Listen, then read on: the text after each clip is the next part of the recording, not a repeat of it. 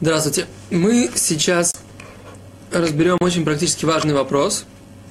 Э, как делать замес измененным способом? Когда это можно делать? Когда можно замешивать измененным способом?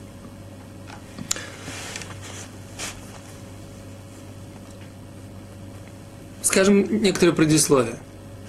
Итак, у нас, мы говорили на предыдущем уроке, у нас есть два мнения – а именно, когда начинается запрет Тора? Уже с вливанием воды в сыпучий компонент, в сыпучее вещество, или же с момента, когда мы начинаем непосредственно мешать, э, месить тесто.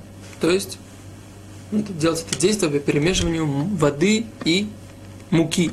Мука, еще раз мы говорим в кавычках, это любой сыпучий компонент, который доходит до состояния единого целого с водой, до состояния теста. Итак, мы говорили, что у нас есть спор. Изначально мы устражаем и говорим, что уже непосредственно в момент, когда мы вливаем воду, мы начинаем процесс замешивания, и запрет Торы начинается уже с момента вливания. Но это только в обычных ситуациях. В, есть ряд ситуаций, когда мы не устражаем это, на это мнение, а идем по мнению большинства пуским, большинства раввинов, большинства аллахических авторитетов, мы идем по мнению, что запрет Торы начинается только лишь с момента непосредственно замеса, непосредственно перемешивания муки и воды. Какие-то, какой же это ряд ситуаций, какие-то ситуации, обозначим их следующим образом. Если та смесь, которую мы приготавливаем, могла бы испортиться, если бы ее приготовили до субботы, то есть до субботы, если бы это испортилось, то можно приготовить шаббат и не устражать на мнение, что вливать воду в муку уже нельзя. Если мы готовим для ребенка, и если у нас такие стесненные обстоятельства, что, например, нам нужно накормить животное, и э, у нас в принципе, есть какая-то ситуация, мы можем попросить не еврея, и он вместо нас сделает вот этот замес. Это даже если это не для ребенка, и даже если это не испортилось бы. Если у нас есть стесненное обстоятельство, есть какая-то необходимость, то мы можем попросить не еврея влить эту воду в этот компонент сыпучий, например, в отрубе, для того, чтобы накормить животное.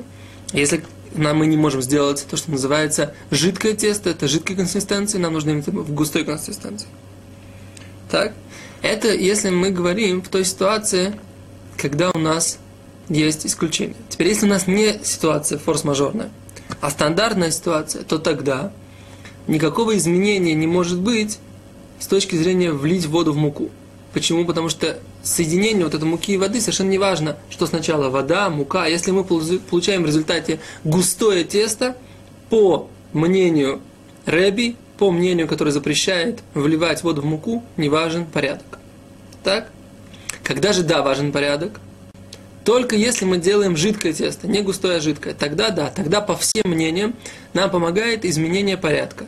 То есть, если в будние дни сначала мы засыпаем муку, потом наливаем воду, мы сначала здесь засыпем, нальем воду, потом засыпем муку, и наоборот. Если же нет стандартной ситуации, то сначала мы засыпем муку, потом нальем воду. Если нет стандартного способа, сначала нальем муку, потом насыпем муку, потом нальем воду. Это для того, чтобы получить жидкое, э, тесто жидкой консистенции, которое переливается из сосуда в сосуд. Это то, что касается изменения в смешивании. Да?